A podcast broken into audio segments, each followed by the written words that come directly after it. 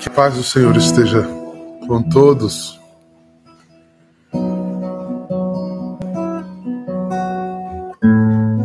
Entra em clima de oração. Pede o Espírito Santo de Deus.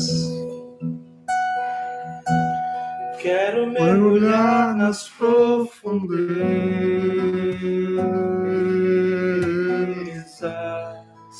do Espírito de Deus. E descobrir suas riquezas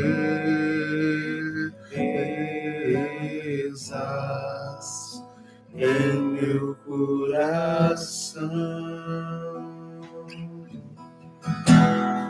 E descobrir suas riquezas em meu coração. É tão lindo.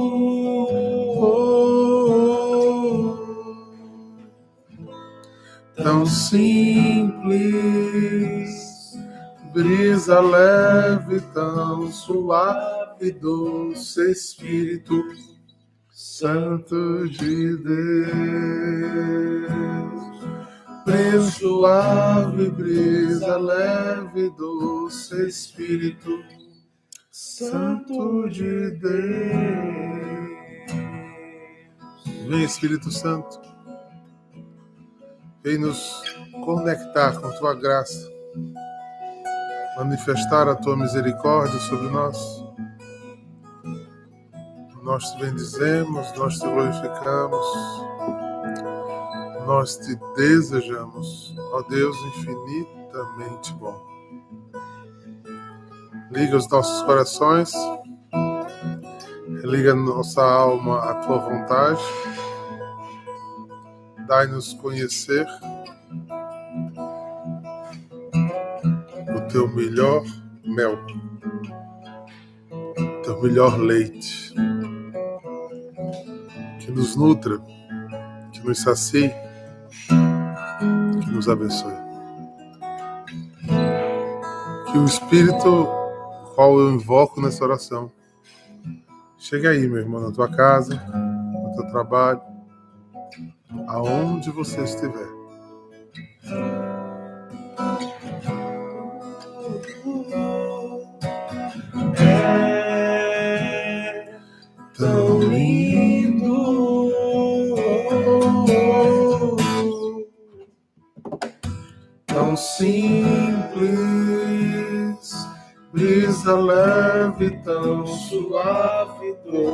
Espírito Santo de Deus, tão suave, brisa leve, doce Espírito Santo de Deus. Deus é simples. E sua graça se estende sobre todos aqueles que o temem. Ele nos busca no outro lugar, mas ele nos santifica no lugar mais simples que existe, o nosso interior. Que ele não invade, mas deseja entrar. Bom dia, povo santo. Bom dia. Que Deus nos dê a graça e sua bênção. Amém? Vamos continuar estudando o capítulo 13, agora do versículo 10 a 17. Ele irá nos levar a outros lugares. Permita que o Evangelho cause impacto em você. Eu diria a surpresa do Evangelho. É quando a gente se deixa surpreender pelo que o outro diz e aquilo muda o nosso jeito de viver, de pensar e de agir. Daria um exemplo. Quando estamos num lugar procurando alguma coisa, ou chegamos em uma cidade que não bem conhecemos e começamos a andar por uma rua, a pessoa diz: é para outro lado. E dobrando à esquerda, indo reto. Você estava indo para o lado completamente oposto. E você cancela tudo que está fazendo, surpreendido pelaquela orientação, você retoma um caminho totalmente diferente. Esse deveria ser o impacto do Evangelho de Jesus na nossa vida. Não é que deixe de ser pecado quando a gente não conhece. É pecado. Mas quando a gente conhece, o pecado é maior. Se eu quero chegar em tal lugar, eu não posso ir pelo outro caminho. A pergunta que a gente começa na manhã é: em que lugar você quer chegar? O que você tem feito e como você tem agido é para chegar em que lugar? É para estar aonde? Então, vamos lá. Vamos ao texto. Eu quero começar com o versículo que a gente terminou ontem. Quem tem ouvidos, ouça. Escute. Os discípulos se aproximaram e perguntaram: Por que ele fala? Porque ele falavam contando parábolas. Ele respondeu: Porque vós, a vós é concedido conhecer o segredo do reino de Deus. A eles não é concedido. Aquele que tem, lhe será dado, e lhe sobrará. Ao que não tem, lhe serão tirados, inclusive o que tem. Por isso, lhe falo contando parábolas, porque olham e não veem, escutam e não compreendem. Cumpre-se nele aquilo que o profeta Isaías disse: Por mais que escutais, não compreendeis. Por mais que olheis, não vereis. A mente deste povo se emboltou, tornou-se dura, duros os ouvidos,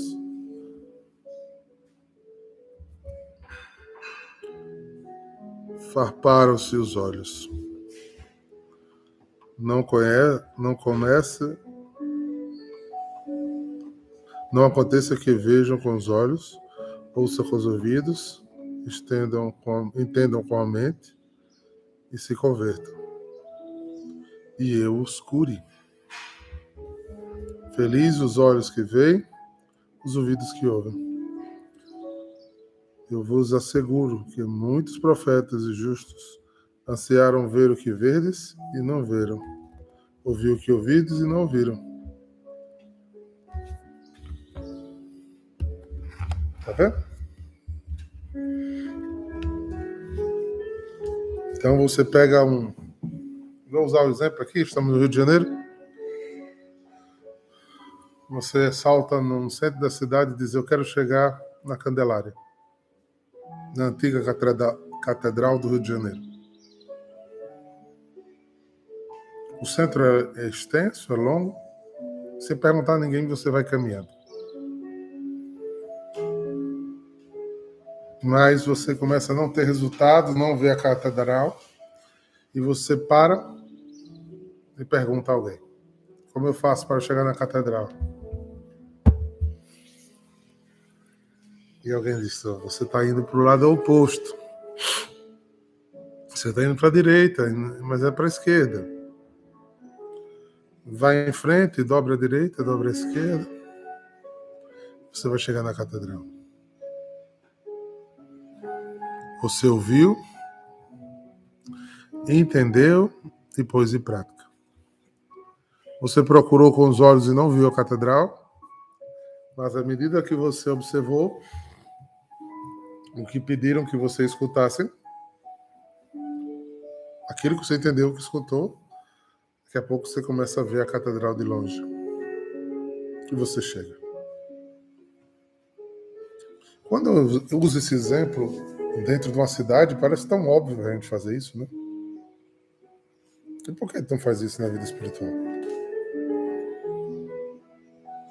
Naquele filme, Alice no País das Maravilhas, tem um gatinho que está numa encruzilhada e Alice pergunta: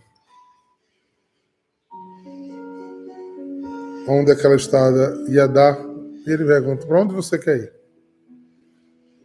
Ela diz: não sei. Ele diz: quem não sabe para onde vai, qualquer estrada serve. É por isso que andamos muito a esmo, andamos com a vida sem sentido, andamos buscando respostas exteriores, andamos acreditando em muita coisa sem profundidade, porque às vezes ele não sabe onde quer chegar. A novidade do Evangelho não é novidade para mim. Embora eu tenha perguntado onde era a catedral, usando o exemplo anterior, eu ignoro completamente. Eu disse, não, eu não vou para a direita, eu vou continuar andando para a esquerda. Eu chego lá na catedral uma hora. Talvez você nunca chegue. No caso aqui, você não chegará. Existem cidades que elas dão voltas, aí você até chega, mas aqui não chegaria. Se você andar lá do oposto da catedral, você sai do Rio de Janeiro e não volta à catedral. Porque um lado da catedral é o mar. Só tem um lado para ir. Irmãos, quando colocamos em exemplos assim tão práticos que parecem muito simples, eu acho que deveria ser. Mas eu, como filósofo, caio sempre naquela questão de refletir sobre o que que cremos, o que é que cremos de fato. Porque aquilo que verdadeiramente tem peso dentro de mim, eu dou consideração.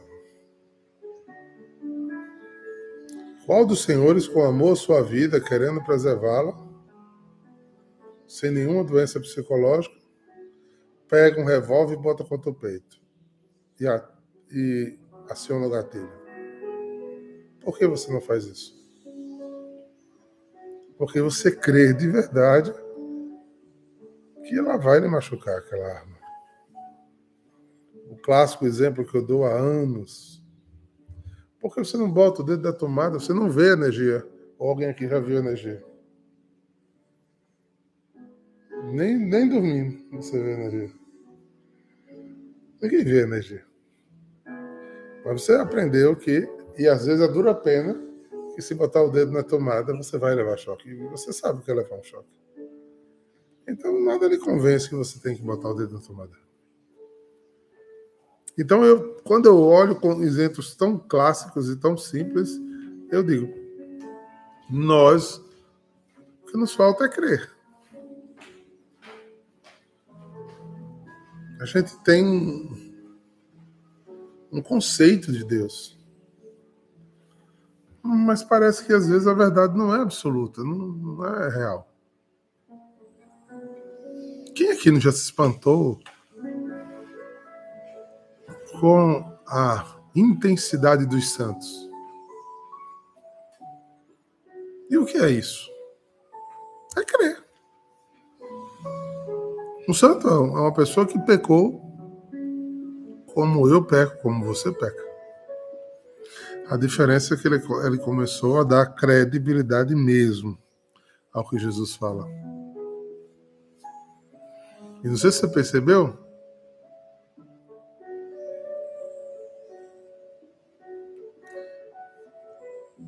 que essa explicação de Jesus ela é muito forte. Eu disse, eu falo em parábolas para eles não entendem. E se eu falar profundo, eles não percebem. E se eles perceberem, por não acreditarem quem eu sou, eles não me dão ouvidos. Ainda pera mais, ele disse, é. Tem pessoas que já morreram, que ansiavam tanto ter isso e não tem.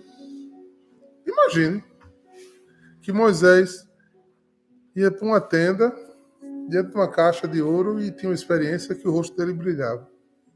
Você imagina Moisés diante da Eucaristia?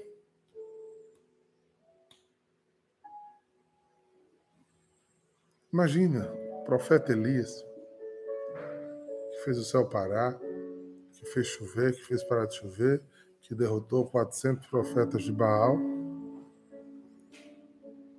O que esse homem faria com o exorcismo?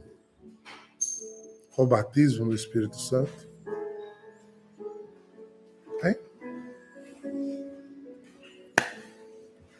Às vezes Deus está te dando tanta coisa, tem te dado tanta chance, mas você não sai do canto.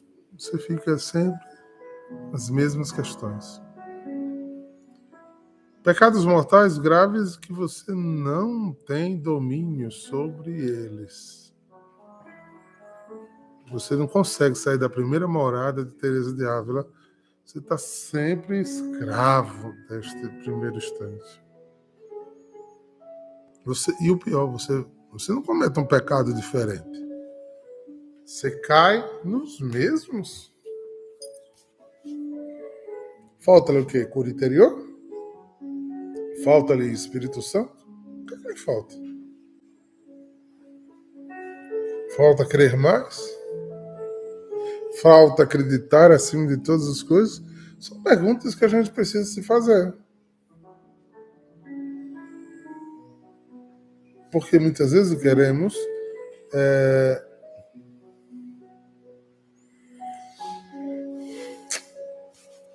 Deixa eu dizer uma palavra interessante. Falta-nos, talvez, uma resposta de, de adesão. A vós é concedido conhecer os segredos do reino do céu.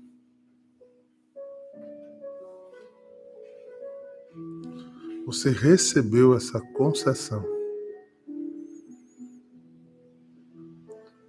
A vós foi concedido ter acesso ao Espírito Santo.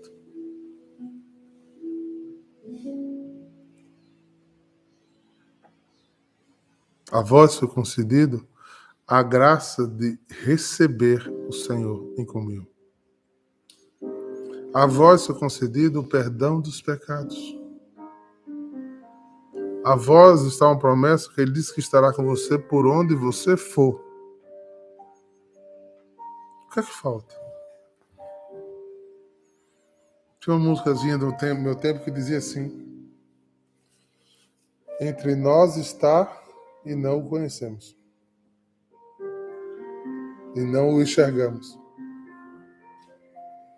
E está em tantas coisas, está agindo tanto, e a gente está passando batido. Pegadas na areia é muito mais concreto do que a gente pode imaginar. Aquele poema fala de que um, no final da vida alguém fica impressionado ou só ter uma pegada na areia nos dias mais difíceis. E eu diria a você: será que gente precisa chegar no final da vida para avaliar que a nossa caminhada de cristão não foi aquilo que deveria existir em nós? Que a nossa resposta às coisas de Deus elas precisariam ter uma outra sonância? qual a credibilidade, o valor das informações que o Evangelho nos dá para que a gente faça isso com nossa vida. O que, é que a gente faz com ela? Aonde credibilizamos aquelas coisas que cremos?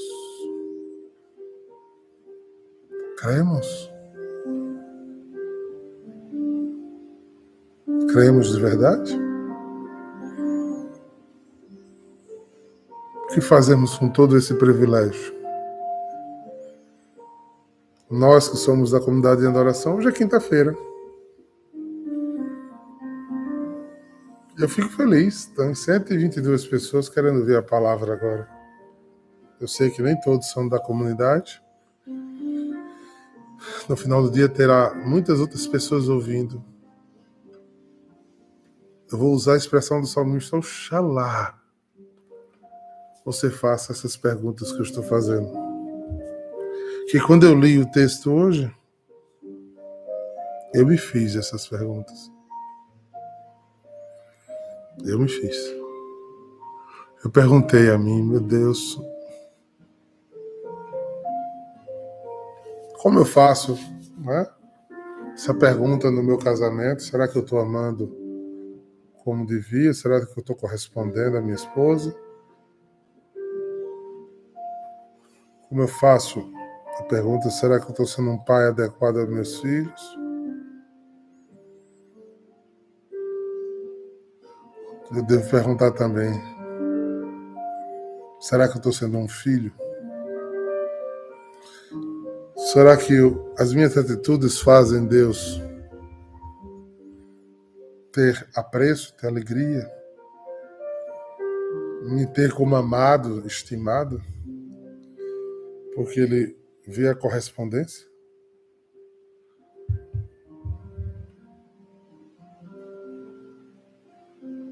Será que Deus se apressa a me corresponder porque me vê correspondendo a Ele? É, Daniel Farias, a gente precisa se perguntar. Porque facilmente a gente desanda. Facilmente a gente eleva outro, outro ídolo. A gente desfoca.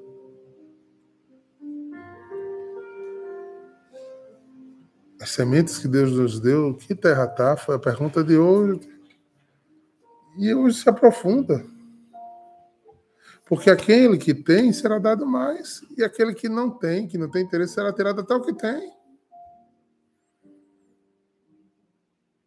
É que é talvez uma disciplina espiritual muito grande, um desejo, uma vontade, uma determinação, mas andamos tão indeterminados, tão epidérmicos, tudo se torna passageiro rápido demais.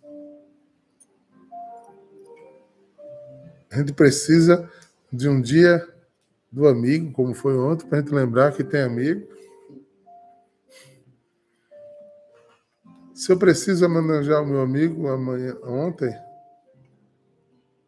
eu não tenho uma boa amizade.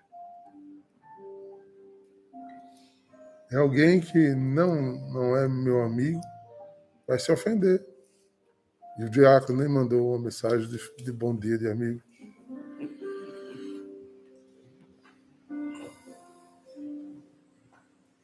É mais ou menos não cantou parabéns para Jesus no Natal. Ah, não, hoje, hoje eu eu mando, é, hoje eu vou para homenagear Jesus, porque hoje é a vigília, hoje é Páscoa.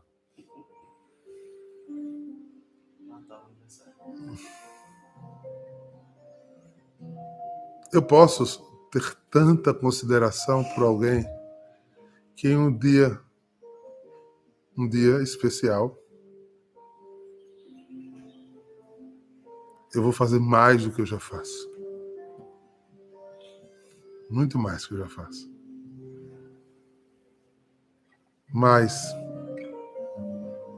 eu já sou. Eu já tenho intimidade. Eu posso mandar parabéns para Ju, né? de casamento. É, 14 anos de casados que vai ter aí, fazer. Ó, oh, no dia eu posso fazer uma homenagem. Mas eu tenho certeza que o que considerou e o que fez a gente viver juntos esses anos todos não foi o parabéns que eu dei no dia do casamento dela. Foi a amizade que a gente nutriu há 22 anos atrás.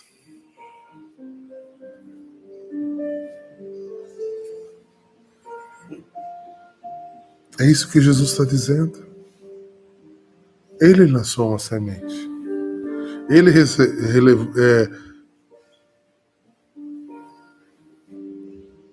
ele jogou coisas boas sobre nós. Ele desejou o bem. Ele fez o bem ser bem. Mas onde isso foi guardado em mim? Qual o valor das preciosas sementes que Deus me deu? Qual o valor que eu dei? Qual a importância que eu dei? Qual a consideração que eu dei? Qual foi a, a relevância? E esse significado precisa estar aqui, ó, no mais profundo de mim. Eu tenho algumas sensações de descobertas mesmo. Porque aquilo que eu descobri, que eu creio, diz que um estado de loucura é quando você rasga dinheiro, né? Você sabe o valor do dinheiro. Então você não anda picando dinheiro pelo meio da rua.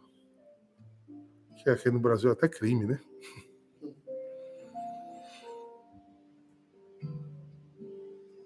Não sei se dá valor se você realmente reconhece o valor. Senão logo você troca de amores. Logo você bota outra coisa no lugar.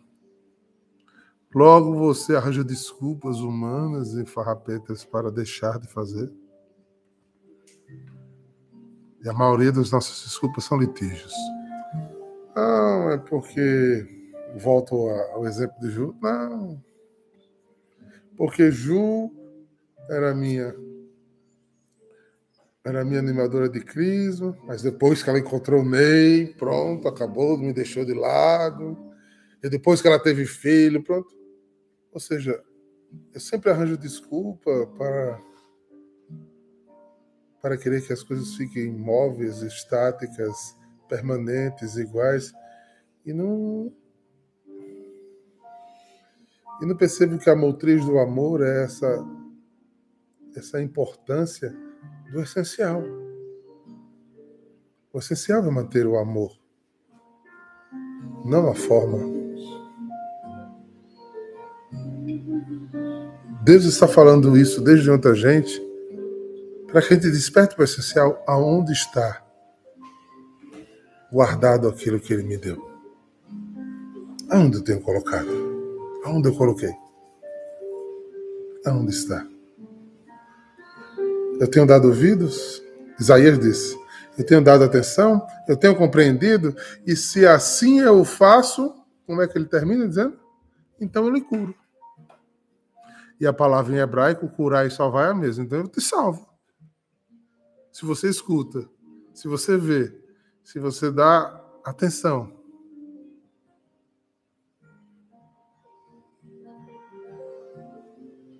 Exatamente, Ju.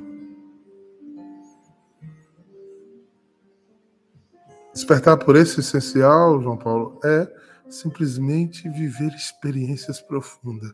Busque, começamos cantando isso, busque experiências profundas. Que elas são, sejam tão avassaladoras que lhe tire do natural. Cuidado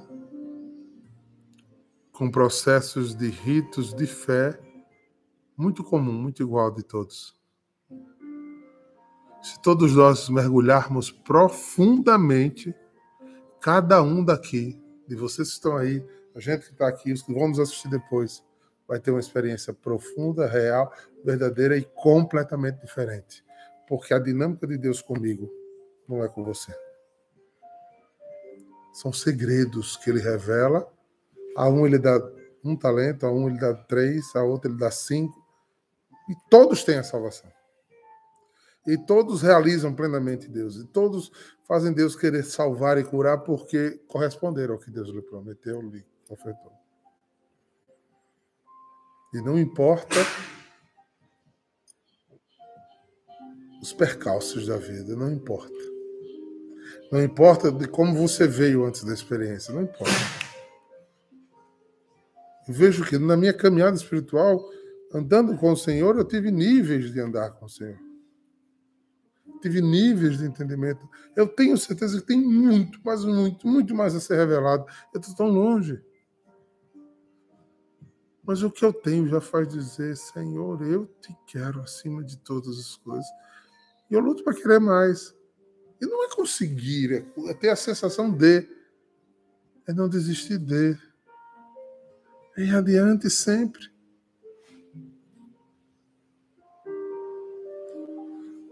Como diz aquela música, como uma vela que se derrete no altar, eu quero me consumir por ti, Senhor. Quando isso acontece de fato dentro de mim, as minhas atitudes não são obrigações. Elas refletem aquilo que eu vivo interiormente. Porque às vezes o que a gente faz na comunidade, na igreja na paróquia é pesado demais, porque não reflete o que a gente tem dentro. Porque às vezes a gente só faz as coisas de Deus reclamando ou reclama, eu fiz e Gregório não fez, eu fiz e Leão não fez. Porque reflete o que eu tenho dentro.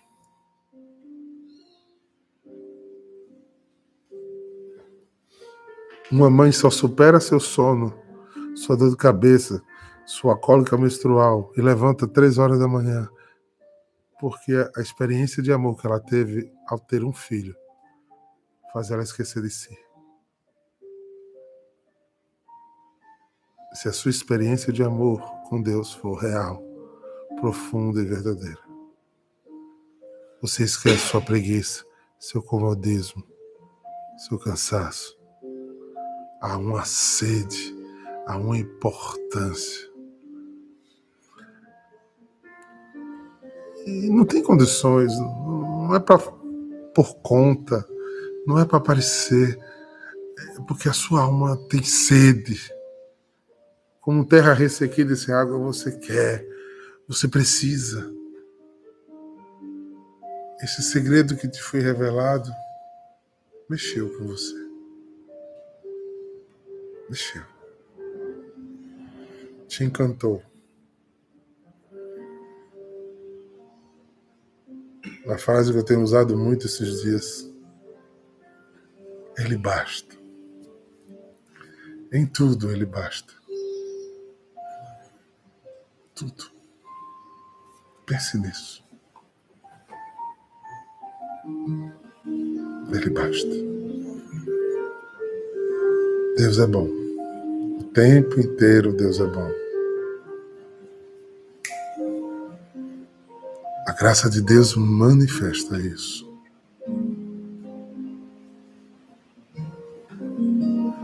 Fecha teus olhos.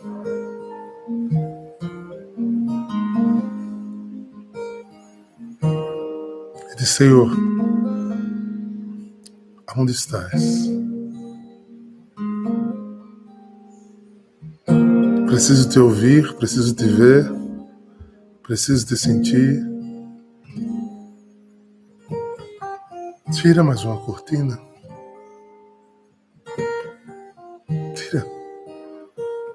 Mais uma escama dos meus olhos.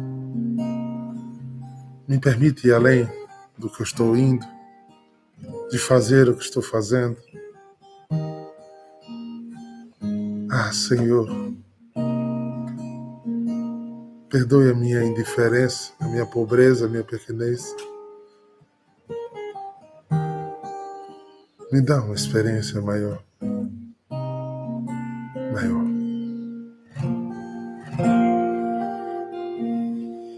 Minha amizade com Deus é o que eu tenho de mais precioso.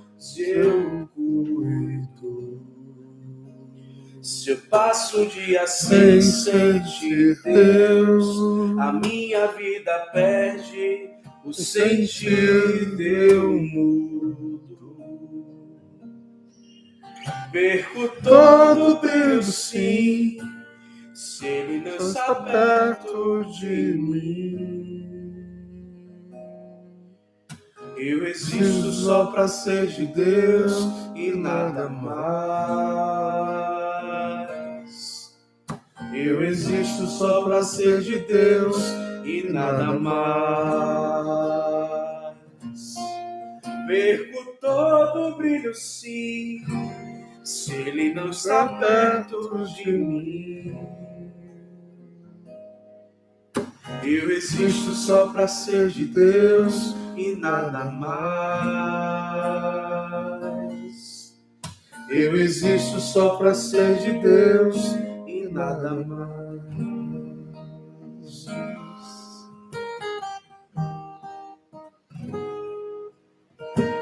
Pense. Reflita. Dessa escada rumo ao céu, lute para subir mais um degrau.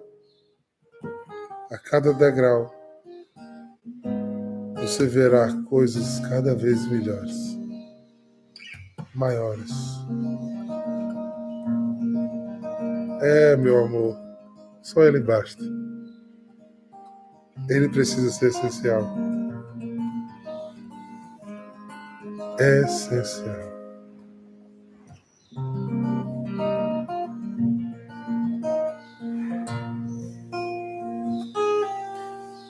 Perco Todo brilho, sim, se ele não está perto de mim. Eu existo só para ser de Deus e nada mais. Eu existo só para ser de Deus e nada mais. Que o Senhor te abençoe, porque Ele te escolheu amar. Que Ele te guarde, porque Ele escolheu te encontrar. Que Ele tenha misericórdia de ti, porque Ele te aceitou como tu eras. Que Ele te dê a paz, porque Ele morreu por ti. Em nome do Pai, do Filho e do Espírito Santo. Amém. Perco todo o brilho, sim, se ele não está perto de mim. Eu existo só para ser de Deus e nada mais. Eu existo só para ser de Deus e nada mais. Um dia abençoado em família. Um dia em busca do teu tesouro. Um dia em torno da mesa. Um dia lutando para cuidar do reino de todas as formas. Mantendo, amando, acolhendo, respeitando. O sinal que você encontrou Deus é como você vive a sua vida. Como você se preocupa das coisas além de si. Bem além de si.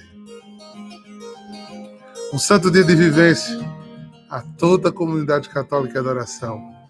Um abençoado e lindo dia a todos os amigos em adoração. Saiam dizendo, saiam dizendo por aí. Conheci um grande amigo. Ele é filho de Deus Pai. O seu nome é Jesus Cristo. E nele a gente pode confiar. Um beijo do coração. Shalom!